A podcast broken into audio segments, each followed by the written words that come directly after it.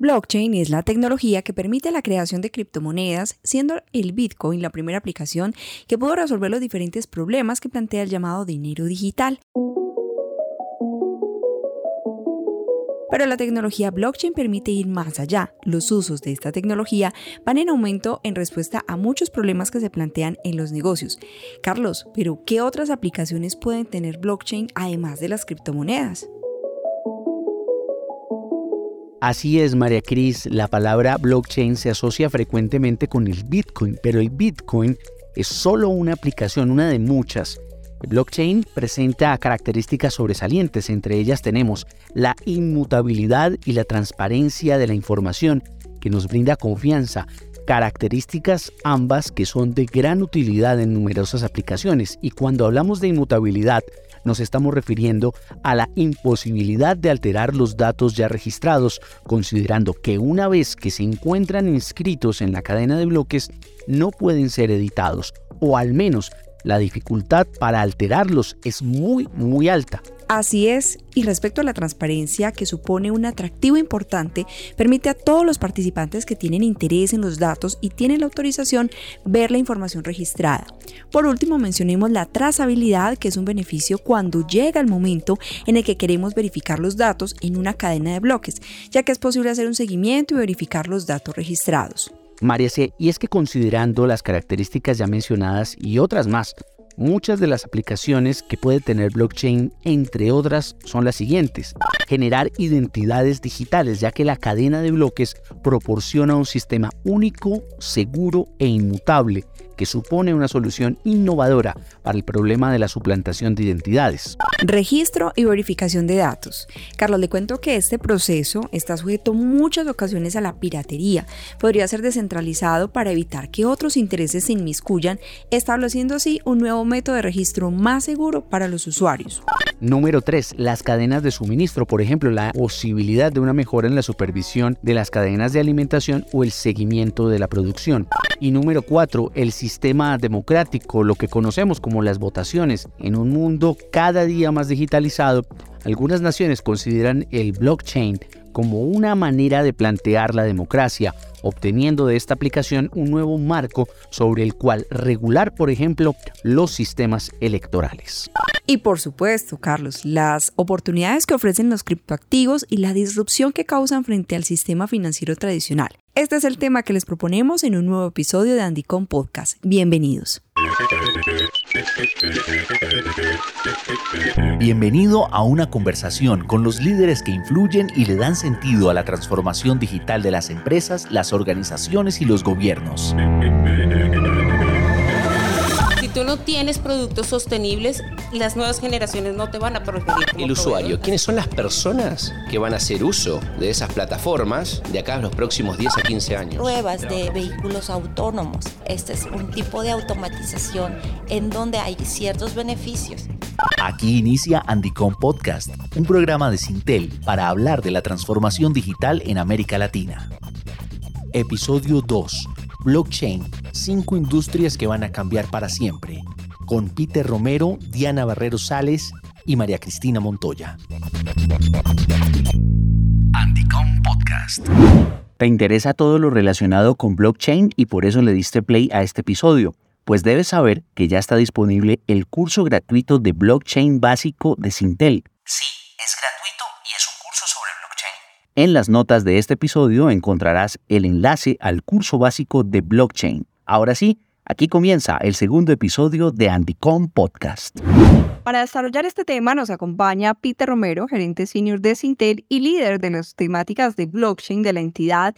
Peter, gracias por tu tiempo y bueno, hablemos un poquito de qué está haciendo Sintel en temas de blockchain. Gracias, María Cristina. Efectivamente, el trabajo de Sintel es eh, difundir tecnología y blockchain es una de las tecnologías disruptivas que están dándose hoy en día. Y en Sintel básicamente queremos difundir diferentes aspectos de la tecnología a través de seminarios y conferencias donde se presenten aplicaciones y se hable de aspectos como los económicos, tecnológicos y regulatorios, entre otros. Igualmente también estamos buscando que se desarrollen proyectos donde blockchain sea el protagonista y eh, se impulse el conocimiento de la tecnología en diferentes sectores económicos. Es así que queremos que las empresas y las entidades entiendan qué es la tecnología y sus, y sus capacidades para ver si logran implementarlo en sus eh, modelos de negocio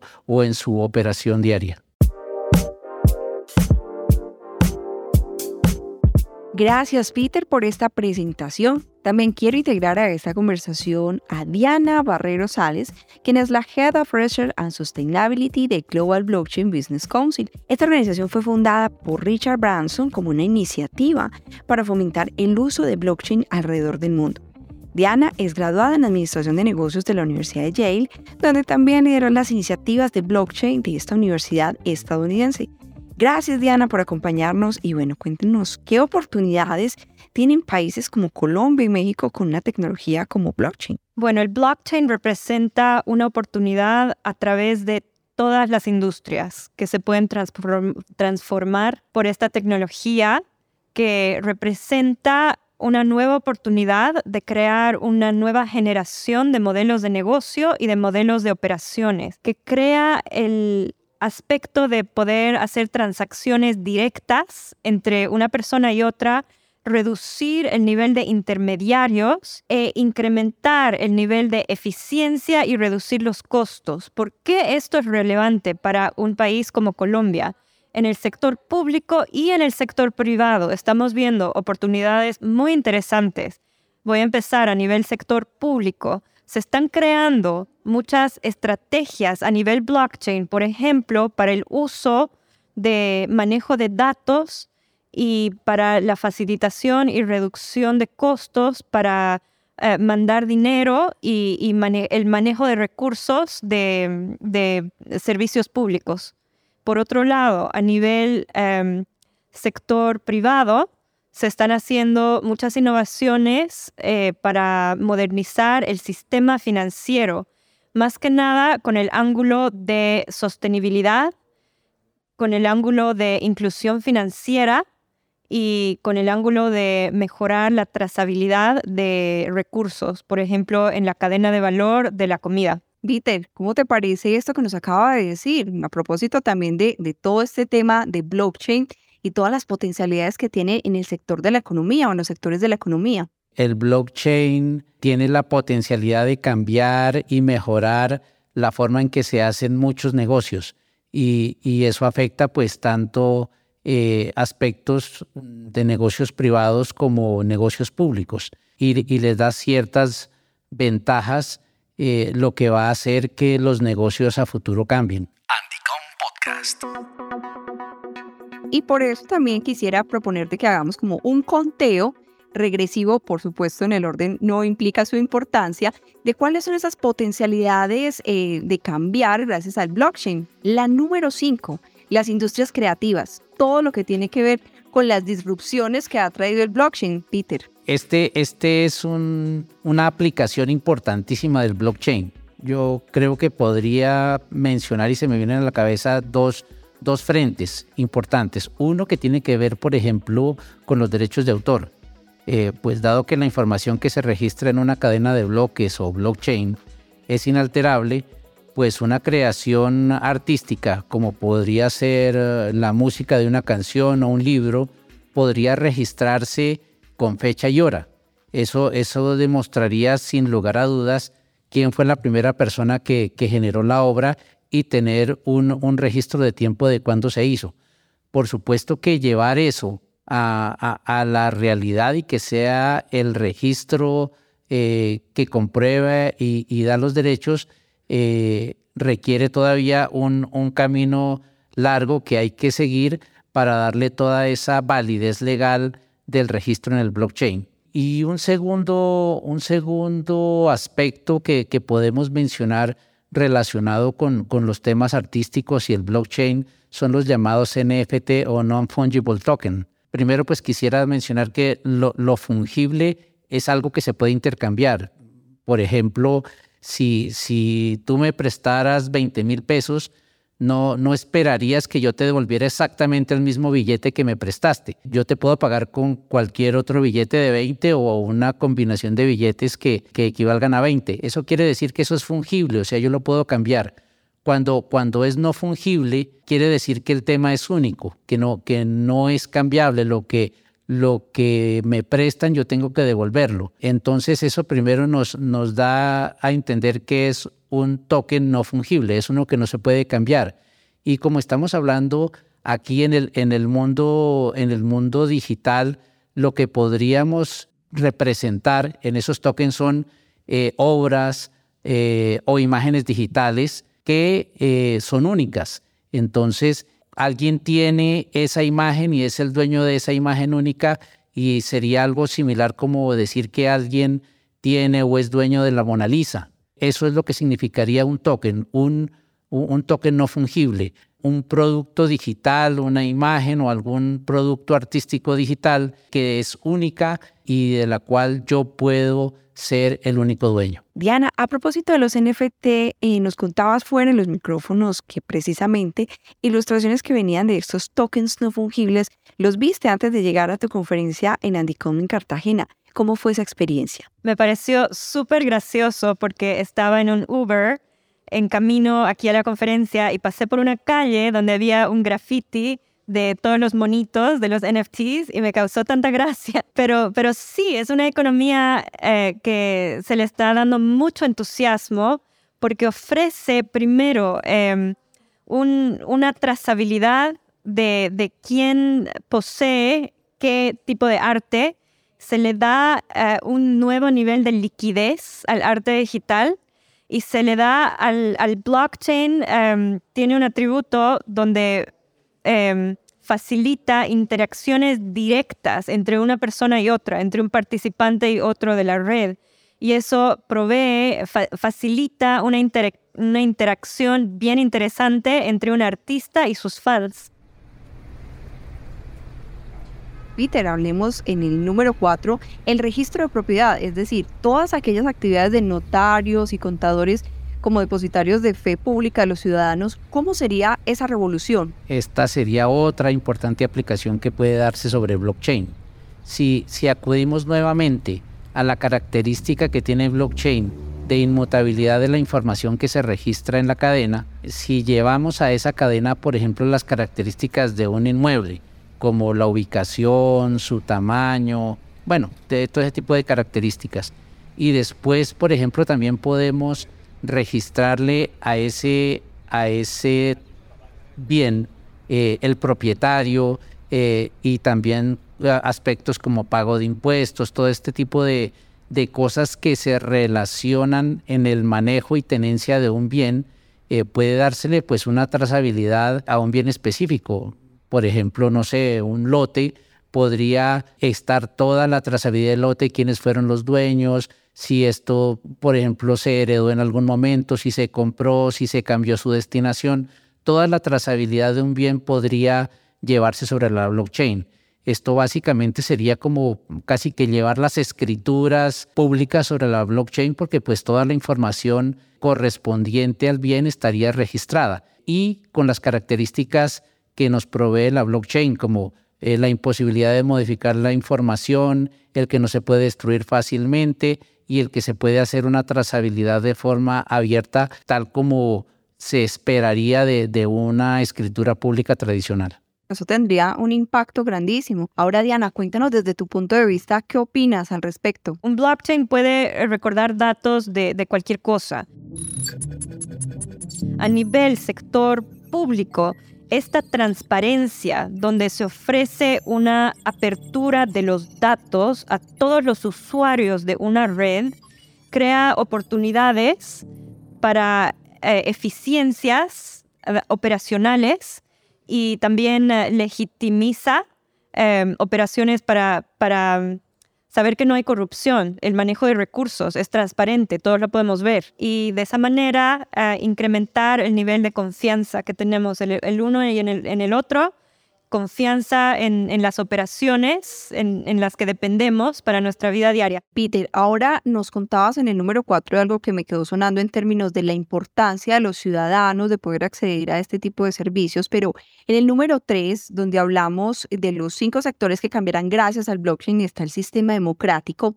¿Cómo serán las elecciones del futuro gracias a esta tecnología? Ahí podríamos eh, pensar en que si una persona pudiera tener el registro de su identidad en blockchain, ah, digamos, es el dueño de su propia identidad, nadie podría usurparlo y en ese aspecto ese, esa identidad podría usarse para emitir un voto en diferentes situaciones, no solo desde el punto de vista de elecciones gubernamentales, sino desde muchos otros tipos de participación. Por ejemplo, algo clave sería que eh, se evitaría que, alguien votara dos veces. Ahora, eh, si yo, yo podría participar en elecciones, pues igual a presidencia o a Senado, Cámara, pero de pronto también votaciones donde yo soy socio de una empresa y necesariamente no habría que estar presentes.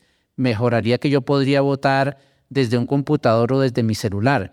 Entonces, se, se tiene que, que esta tecnología tendría el potencial de reducir costos, por ejemplo, de una elección y de, y de hacer más fácil y accesible para todos los uh, eh, votantes eh, el poder ejercer su derecho. Esta es una visión que podría también tener efectos en la operación de los servicios públicos y también del sistema tributario. Diana, ¿cómo sería? Por ejemplo, un país como Chipre, que tiene un ministerio de innovación y, ellos han estado participando con, con, lo que se dice el European Blockchain Partnership, que se están contemplando eh, servicios públicos que adopten un elemento de blockchain y, que se abran a través de la región em, y se abra el nivel de accesibilidad también. Y, por otro lado, claro, a, a, nivel de inclusión, que se incremente el nivel de accesibilidad. Y hemos hablado antes que países en Latinoamérica, Em, hay una cifra muy alta de informalidad, de la economía informal, donde hay una, puede haber una señora que está vendiendo vegetales en la calle y no paga impuestos, no está registrada y al no recibir apoyo de eh, servicios públicos para las pymes, eh, también eh, le afecta su nivel de, de productividad. Entonces, al incrementar niveles de acceso, se pueden llegar a diferentes soluciones. Peter, Diana, vamos a hacer una pausa y concluimos con la lista de las cinco aplicaciones que cambiarán los negocios y la sociedad gracias al blockchain. Ya regresamos. Anticom Podcast. Hola, soy Carlos Drombo, gerente de Relaciones Institucionales y Gobierno Además, ayuda a coordinar la agenda académica y el eje de emprendimiento para el Congreso Andicom México 2023. Con relación al emprendimiento en la región, estamos comprometidos con apoyar todo el talento latinoamericano Sabemos de la calidad y entusiasmo de todos esos héroes sin capa para desarrollar soluciones creativas que están cambiando la vida de las personas mientras resuelven problemas estructurales en cada uno de sus países. Dentro del Congreso tendremos un espacio para que las emprendedoras y emprendedores difundan sus ideas, presenten cómo hacen uso de la tecnología para comprender las necesidades de sus clientes y adaptarlas para solucionarlas. También que sirva para que se relacionen con mentores, con inversionistas y sigan logrando hitos en la evolución de sus empresas. Andicom México, 30 y 31 de mayo y 1 de junio, Centro de Convenciones Expo Santa Fe. Ciudad de México. Conoce cómo participar en anticom.mx. Anticom Podcast. Retomamos con este conteo regresivo de las industrias o sectores que cambiarán gracias a blockchain. En el puesto 5, las industrias culturales, en el cuarto, el registro de propiedad, en el 3, el sistema democrático y el funcionamiento de entidades del Estado. Diana y Peter, llegamos al top 2 de esta lista y es la cadena de suministro. ¿Qué podemos decir en este sector donde ya hay experiencias muy interesantes, incluso en el sector agrícola, Peter? María Cristina, en este sector las aplicaciones son incontables. Yo creo que les puedo contar de un proyecto que estamos desarrollando en Sintel como partner tecnológico para hacer trazabilidad de la cadena de la leche. En este proyecto lo que identificamos son aspectos o elementos que afectan la calidad del producto en la finca, como por ejemplo el estado de salud de las vacas, su estado sanitario, si hay vacunas, todo este tipo de cosas, eh, la alimentación que reciben, su producción diaria y muchos otros parámetros que podemos registrar en la cadena. Eh, por supuesto, también podemos hacer el registro del análisis de calidad de la leche en diferentes puntos de la cadena de producción. Entonces, ahí nosotros podemos hacer un acercamiento y ver cómo se está afectando la calidad de la leche sobre varios aspectos previos en todo el proceso de la generación. Así que eh, un usuario que haga parte, por ejemplo, de toda esta cadena y que tenga acceso a la información, podría ver qué cosas mejoran o qué alimento mejora o empeora la calidad de la leche o un usuario final podría ver si la leche que está tomando puede eh, provenir de, animales que están ah, sanitariamente bien o el estado de salud y de bienestar de esos animales. Eso pues entre muchas, entre muchas otras cosas que se pueden desarrollar en un proyecto como este que les estoy mencionando. Ahora, hay muchos otros ejemplos desde el punto de vista agrícola. Para hablar de este mismo, de este mismo tema podría hacerse un seguimiento a una cadena de carne o un seguimiento a cualquier producto agrícola como café, eh, papa o, muchos otros productos agrícolas que he visto que están tratando de incursionar en el blockchain para poder hacer trazabilidad de todos los aspectos que afectan eh, la calidad de su producto. Así es, eh, Peter. Diana, ¿qué inversiones habría que hacer para poder transformar la cadena de suministro dentro de una compañía en blockchain? Generalmente hay una inversión inicial y generalmente lo que vimos eh, no solo en Nigeria, sino también en Bahamas, eh, se colabora con un, eh, con un partner tecnológico que ofrece la plataforma tecnológica en la que se pueda construir la moneda digital.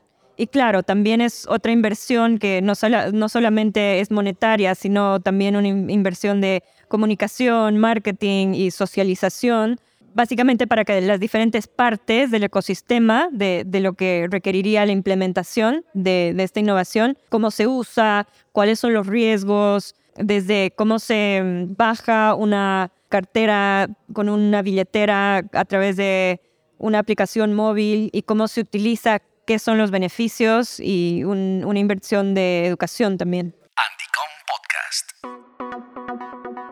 Bueno, a este punto los oyentes deben intuir cuál es la aplicación número uno y el blockchain va a transformar para siempre el sistema financiero, una tendencia que ya ha tomado fuerza a nivel global. Peter, ¿cómo está ocurriendo esta transformación y qué disrupciones están por venir? Efectivamente, como lo mencionas, blockchain es una tecnología disruptiva. En primera instancia, podemos decir que blockchain permitió la creación de monedas 100% digitales y esto pues nos está permitiendo la transferencia de valor entre pares, o sea, entre personas normales, sin la necesidad de intermediación eh, de los bancos o, de entidades como los bancos. Así lo mencionaba Diana en alguna de sus intervenciones previas.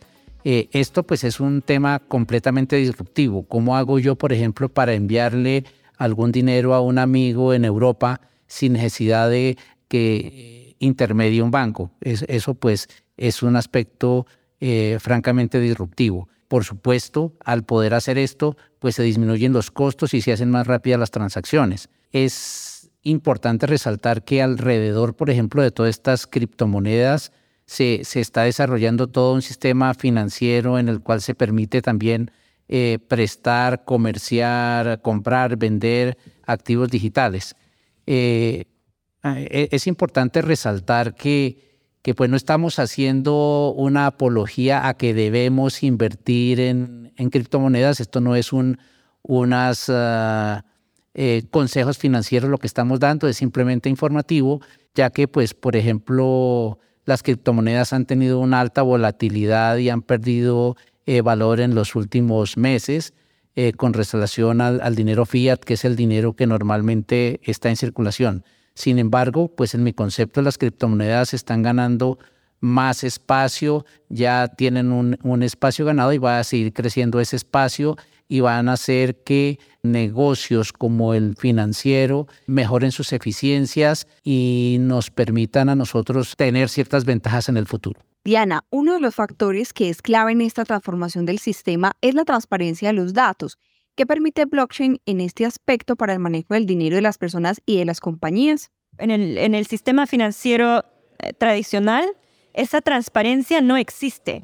Cuando se compra y se vende un activo, puede tardar días, semanas o inclusive más si son productos financieros más complejos y de menos liquidez. Con un blockchain se llega a un nivel de trazabilidad donde se pueda eh, saber exactamente dónde está el producto financiero, exactamente quién tiene posesión del activo. Y eso puede llevar a mucha transparencia y también eh, mejorar eh, muchos procesos de gestión de, de activos, por ejemplo, niveles de votación en, Estados Unidos, por ejemplo, la compañía Broadridge es una compañía de billones de dólares y básicamente lo que hace es trazar quién posee qué activos para poder em, asignarles eh, los votos para que puedan votar eh, adecuadamente en, las corporaciones públicas. Es un tema gigante. Por otro lado, en Latinoamérica, otra oportunidad a nivel estatal podría ser un registro de eh, bienes raíces Quizás la experiencia de El Salvador, Diana, puede darnos un ejemplo. Este país centroamericano autorizó a Bitcoin como una moneda de curso legal, proyecto que lideró el presidente Nayib Bukele. ¿Cómo funciona la economía de El Salvador? Voy a decirte primero un comentario. El Salvador está dolarizado, así que lo que hicieron fue legitimizaron el Bitcoin directamente para poder aceptarlo para pagos, para servicios financieros en el país. Los otros países de Latinoamérica que tienen su propia moneda local, su alternativa podría ser, tienen también la oportunidad de contemplar una versión digital de su misma moneda local, que es algo diferente.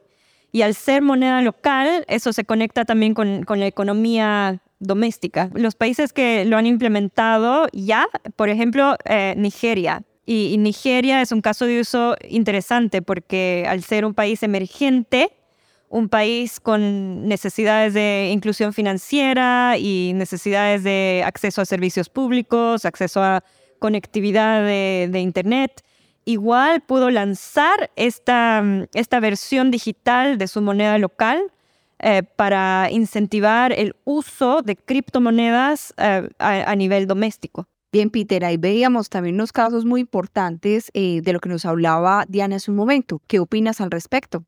Bueno, yo, yo quisiera tal vez agregar un par de puntos. Las criptomonedas son consideradas activos en nuestro país y deben ser reportados en la declaración de renta.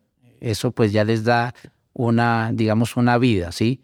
Ahora, para nosotros no es obligatorio recibir criptomonedas como el Bitcoin o el Ether para pagar bienes y servicios aunque quien lo desee lo puede hacer. Eso sería más bien considerado eh, en Colombia como un trueque. Eh, muchos países están estudiando emitir regulación al respecto de las criptomonedas y del blockchain, lo que podría ampliar mucho sus aplicaciones y sus usos.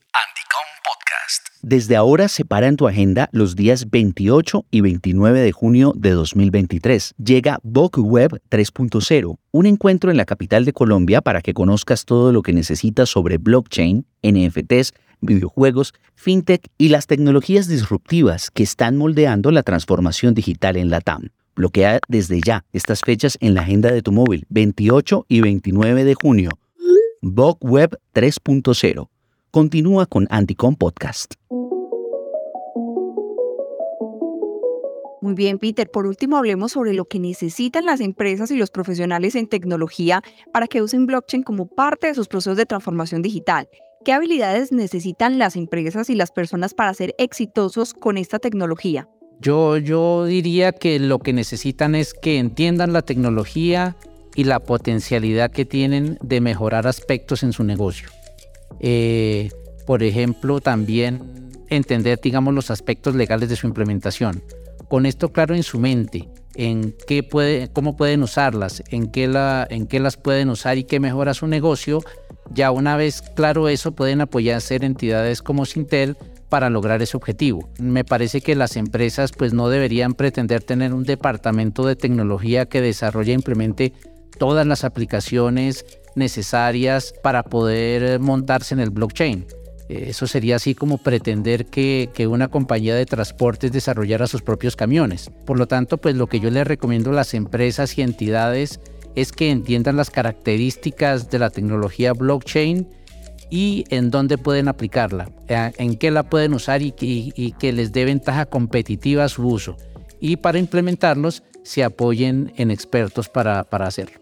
Diana, desde tu punto de vista, ¿qué opinas sobre esto? Sabemos que hay el rol de ingenieros, programadores y, claro, el, todo el, tema que tiene que ver con, computación, pero la industria de blockchain es muy intersectorial y como cubre muchos diferentes, muchos diferentes disciplinas, por ejemplo, el tema legal. Se necesitan abogados que conozcan de temas de blockchain para que puedan establecer estándares y buenas prácticas para temas como ser la, privacidad, el manejo de datos, eh, establecer marcos regulatorios para muchos diferentes aspectos del blockchain, como ser, por ejemplo, la tokenización, o, la aplicabilidad de leyes y, regulaciones para el mercado financiero, para diferentes formatos de tokens, eh, para los fondos y los manejos de fondos que invierten en criptomonedas, para eh, el manejo del pago de impuestos y, todo el marco normativo. Se,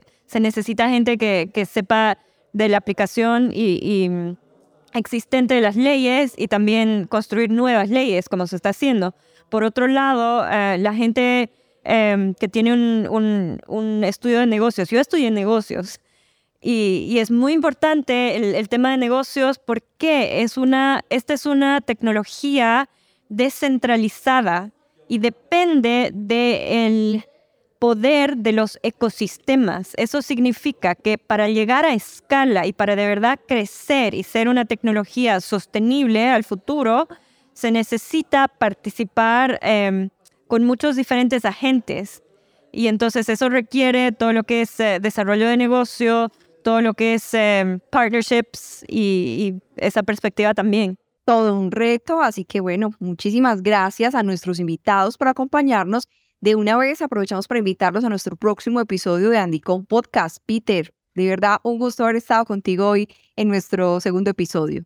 Eh, gracias a ustedes por la invitación y gracias a Diana que estuvo conmigo también. Bien, a todos ustedes los esperamos dentro de 15 días en un nuevo episodio que será enviado también como primicia a los seguidores en nuestro newsletter en LinkedIn, así que los invitamos para que también nos sigan en las redes sociales de Sintel para estar todos muy atentos de las novedades. Las notas del episodio las dejaremos en los respectivos enlaces para que se conecten con nuestras redes sociales y más contenidos de Andycom Podcast. Andycom Podcast es una coproducción de Carlos Sanabria y de Yepes para Sintel. Por Sintel, Mario Castaño, director técnico. Host principal, María Cristina Montoya. Producción sonora y de contenidos, Carlos Sanabria. Producción ejecutiva, David Yepes. Encuéntranos como Andycom en LinkedIn, Twitter e Instagram. Más contenidos en andycom.co y andycom.mx. Gracias por escuchar. Hasta la próxima.